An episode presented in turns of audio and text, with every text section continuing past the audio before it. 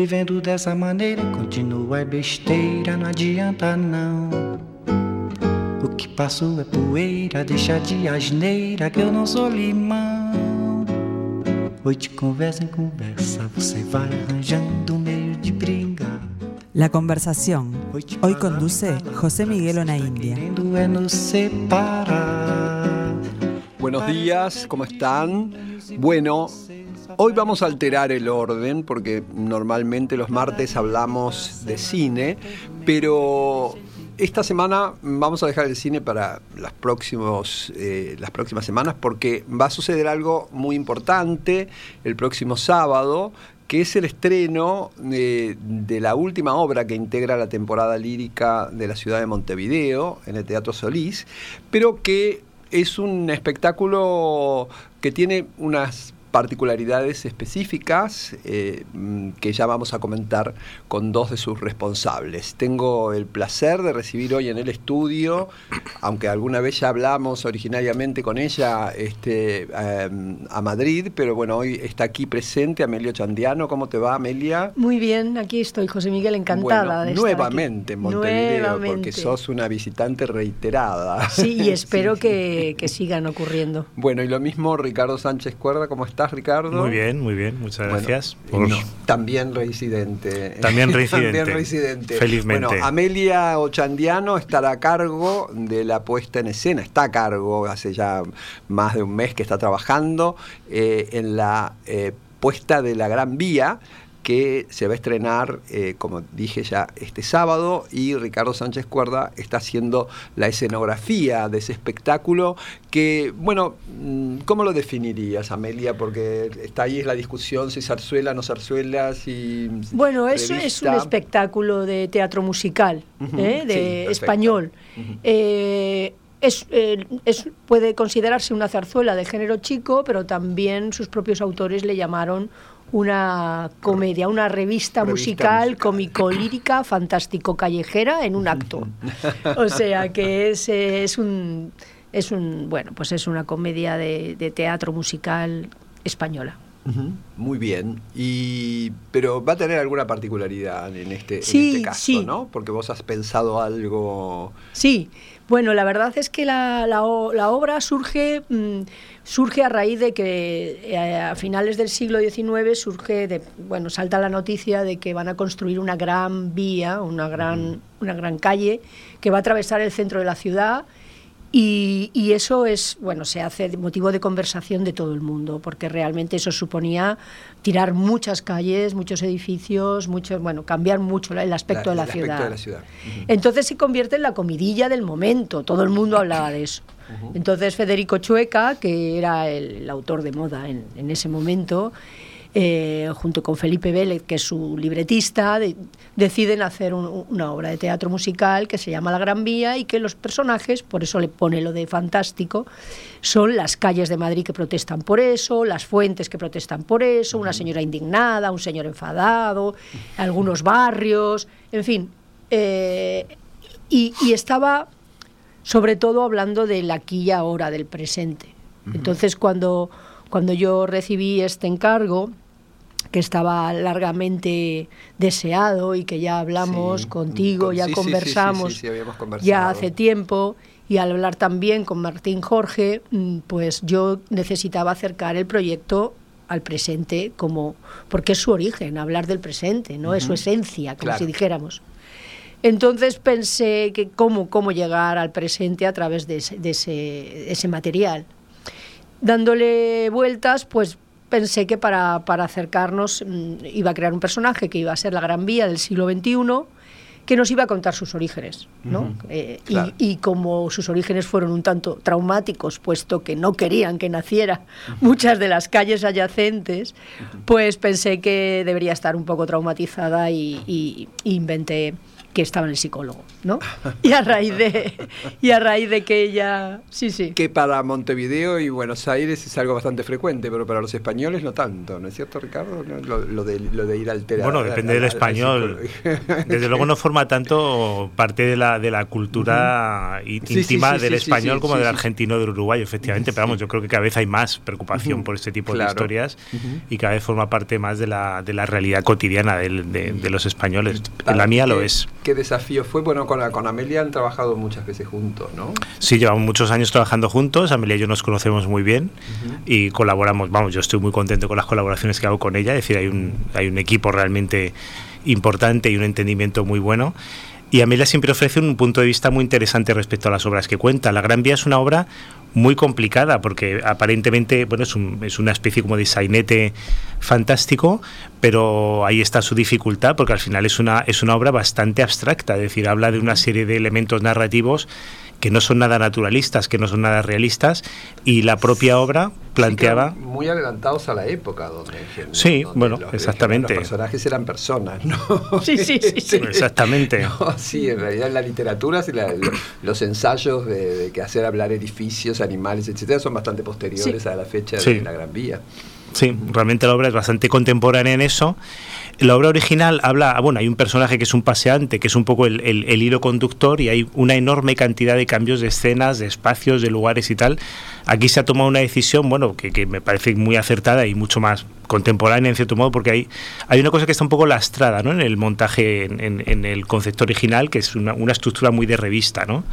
Y yo creo que dentro de la estructura que hemos planteado nosotros hay una cosa más conceptual, más interesante, más moderna y yo creo que más llevadera en el sentido de, de, la narración de la historia. ¿no? Entonces se parte de un espacio mm, que engloba toda, toda la narración y un personaje que en este caso no es un paseante, sino que es el terapeuta, que es el que, que, es el que pasea o el que hace la, la bueno, la, este viaje en el tiempo para ver la situación.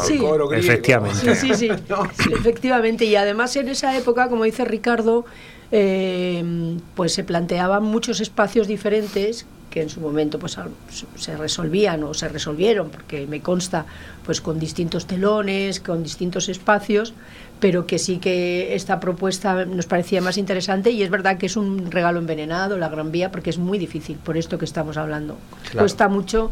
A mí por lo menos me costó muchísimo dar con una clave que, que para mí ha servido y, y con Ricardo ver esos dos espacios básicos que hay en el, en el espectáculo, que son eh, la, sala del terapeuta y, y, la municipalidad, el ayuntamiento, ¿no? donde, donde van a, protestar todos.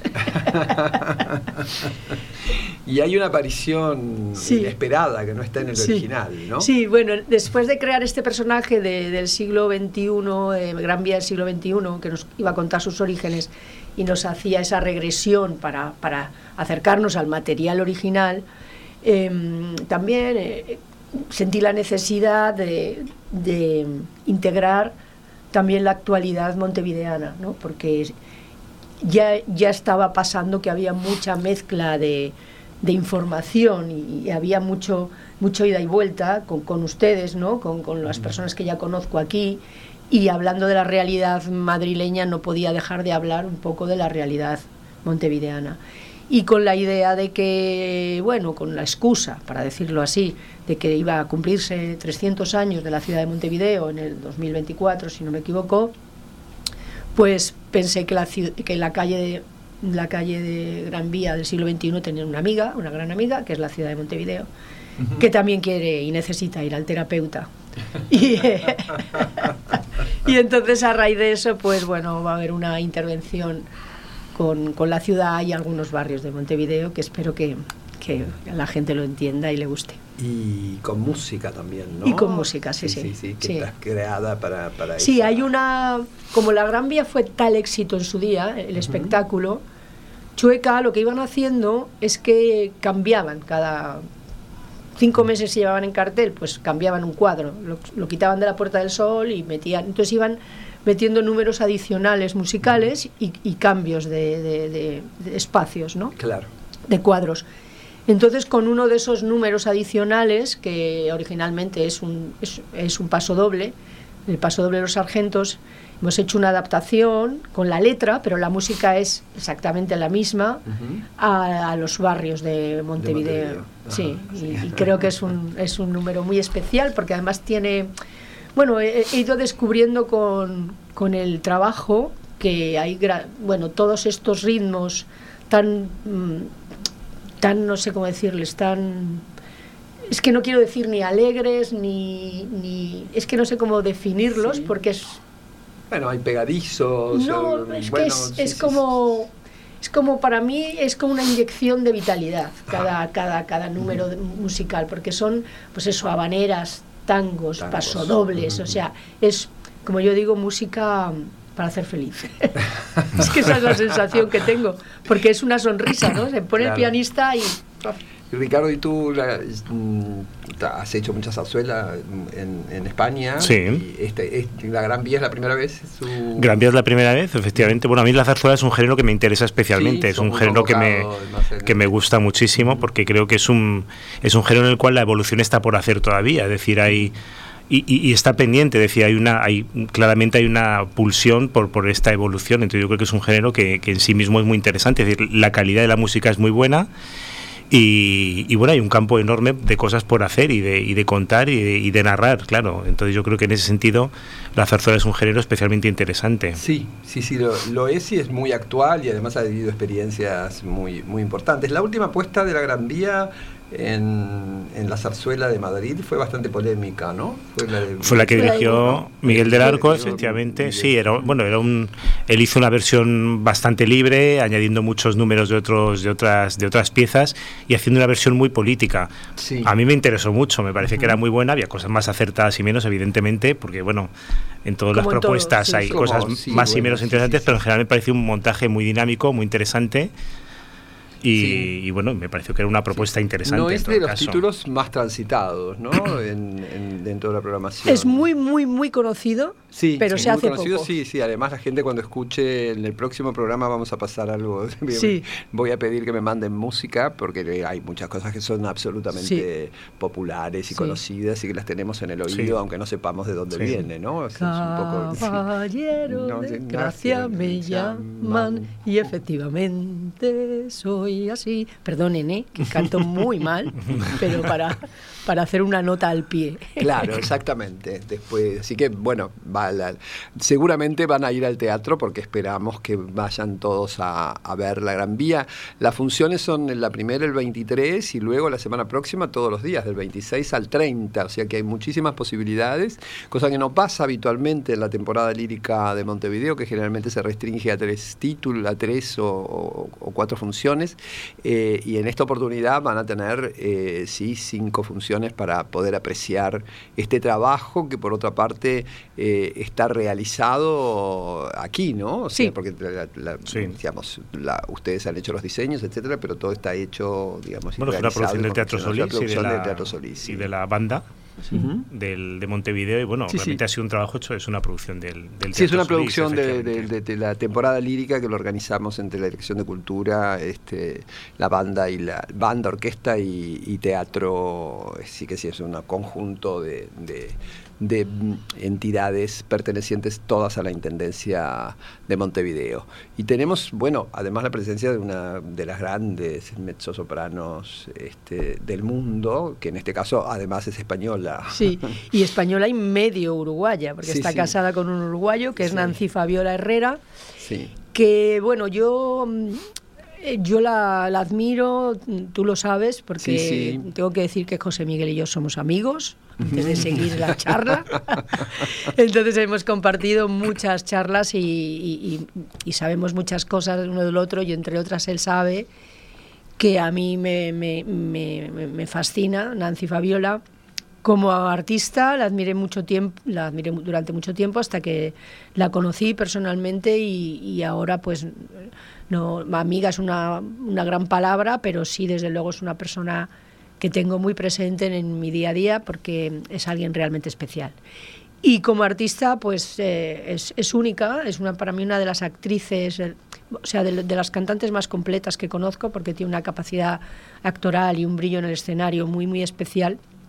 Y en concreto aquí, una de las intervenciones que hace, que es la Menegilda, es un tema muy, muy, muy famoso en España y en grandes, en muchísimos sitios, uno de los, de los hits de, la Gran Vía, que ella ha cantado muchas veces, porque a Nancy también... Hace mucho recital, yo sí que lo he escuchado en algún recital aquí. Sí, y además ella es también Mm, de los abanderados de la zarzuela, ella no hace ningún recital que haga, bueno, sí hace un recital sobre, en fin, otro tipo de música, pero cualquier recital que prepara ella y que tiene siempre suele introducir música española y dentro de la música española la zarzuela, porque también la defiende muy, muy fervientemente. De hecho, para hacer esto ha tenido que hacer un esfuerzo tremendo. Enorme, sí, porque vino de New York, Venía, estaba cantando en el Met. Sí, estaba en el Met y ha llegado aquí Hemos estuvimos ensayando en Madrid este verano ya, que ya estaba en el Teatro Real, allí ya estuvimos preparando esta Gran Vía.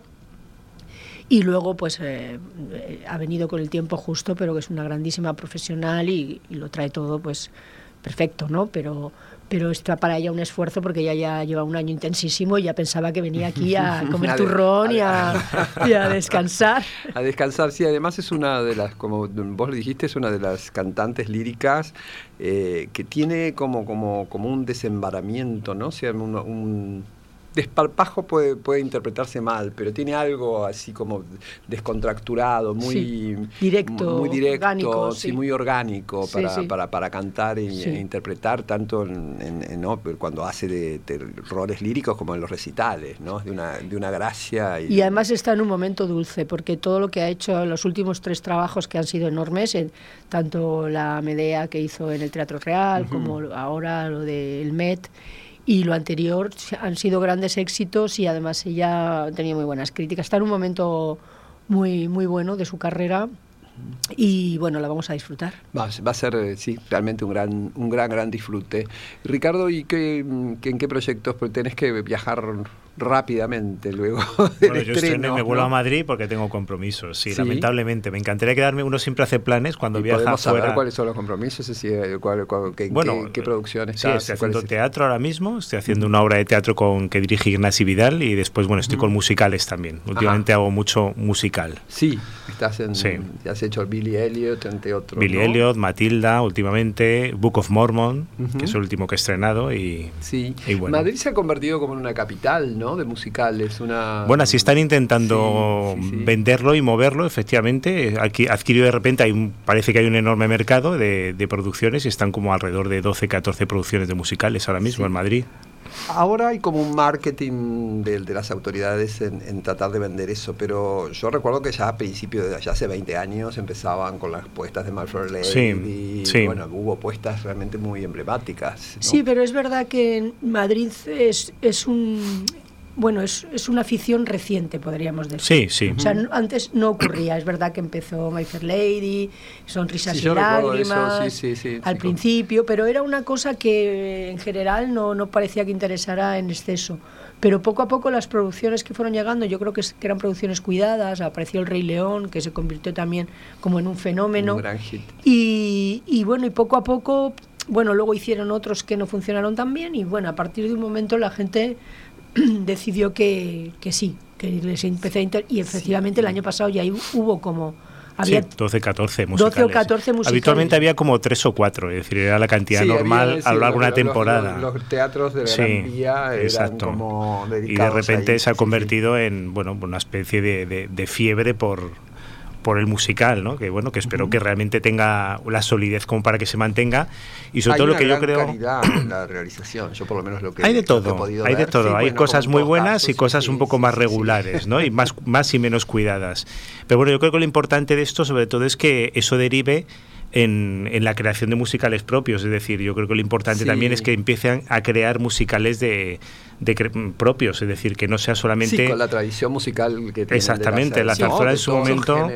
la zarzuela en su momento fue un género que en Madrid había no sé, había cientos de estrenos al año de zarzuelas en Madrid y durante muchísimas décadas eso fue así, ¿no? Es decir, Madrid es una ciudad que siempre ha interesado, o sea, el musical no deja de ser una, bueno, está en la misma línea y el mismo camino de la zarzuela, o sea, es teatro musical. Tuvimos en, hace 100 años, los 30, 40, la revista, que, que, que era, que era el cambio de números musicales con, con, cómicos, etcétera, que también se perdió, digamos, todo eso. sí, la revista como tal, que también existió en, en, España y era eso que estás diciendo, también se perdió, pero eso tiene tiene como tienes casi su lógica, ¿no? Porque es como un género que parece que va a derivar en otra cosa, porque eso de cortar y contar, no sé, bueno, parece que se ha quedado un poco un poco desfasado, que podría volver, pero sí que es verdad que siempre le ha interesado mucho a Madrid, pero desde el, desde la cultura popular, porque no nos olvidemos que toda la zarzuela es cultura popular. Y que una de las cosas por las cuales yo siempre la defiendo también como como Ricardo, que somos defensores del género, es que es una música eh, que llega directamente al pueblo y que sale del pueblo, y que los personajes casi siempre son populares, en todo el género chico todos los, los personajes son populares, pero que tiene un grandísimo vuelo musical, que la música es muy, mm. muy buena.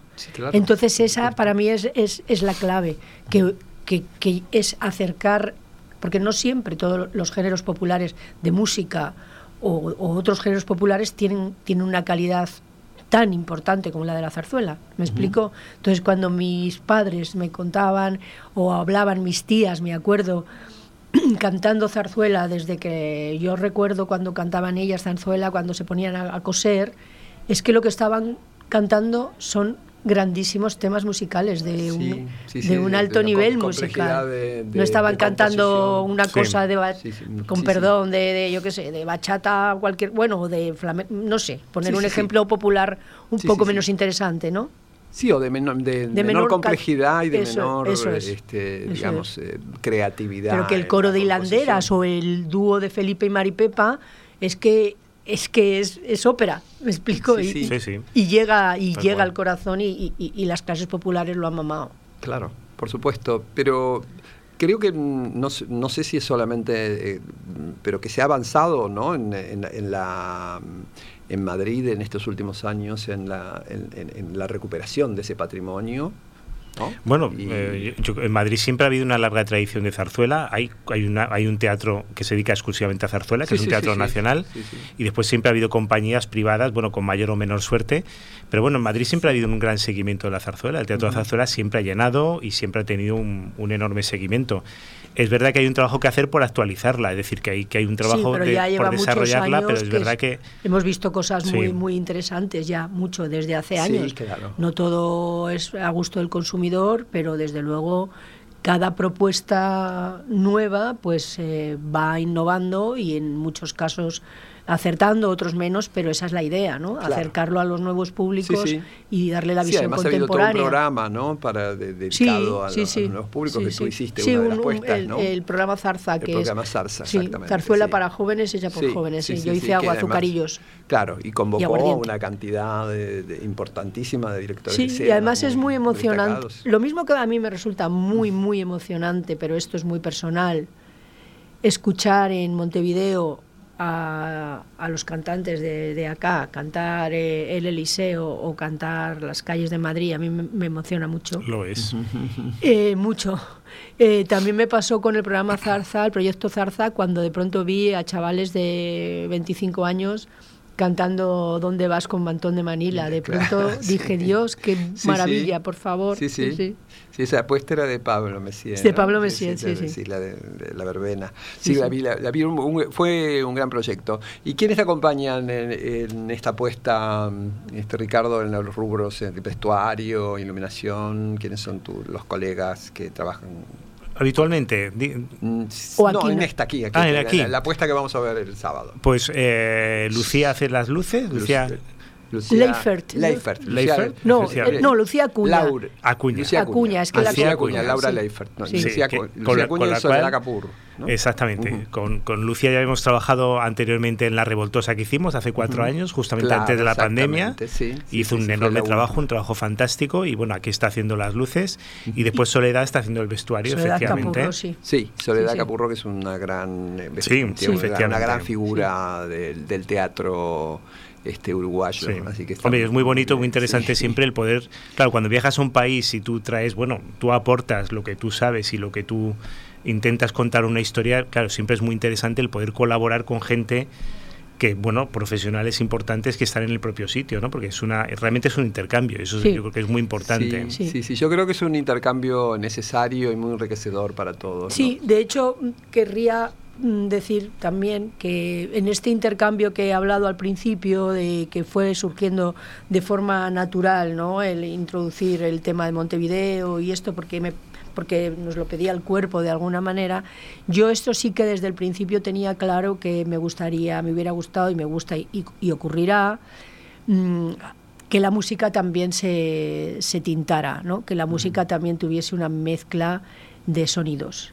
Entonces, eh, bueno, aquí hay la parte de la murga, la parte sobre todo de percusión, todo lo que es la parte de candombe, que a mí me parecía que, que, que tiene una conexión ya muy grande con algunos de los temas y con algunos de los ritmos de, la propia obra.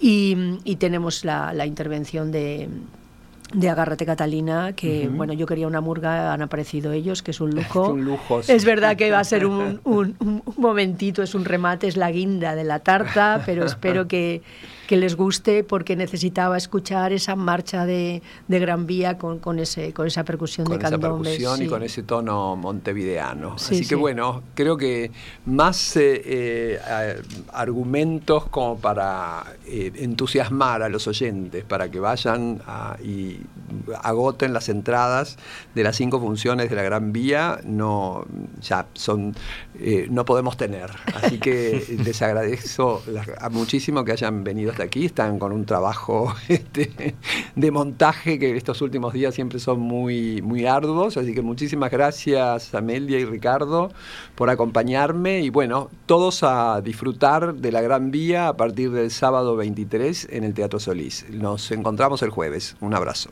Adiós. Gracias, un abrazo. Vivendo dessa maneira, continua besteira, não adianta não. O que passou é poeira, deixa de asneira que eu não sou limão. De conversa em conversa, você vai arranjando meio de brigar. De palavra em palavra, você está querendo é nos separar.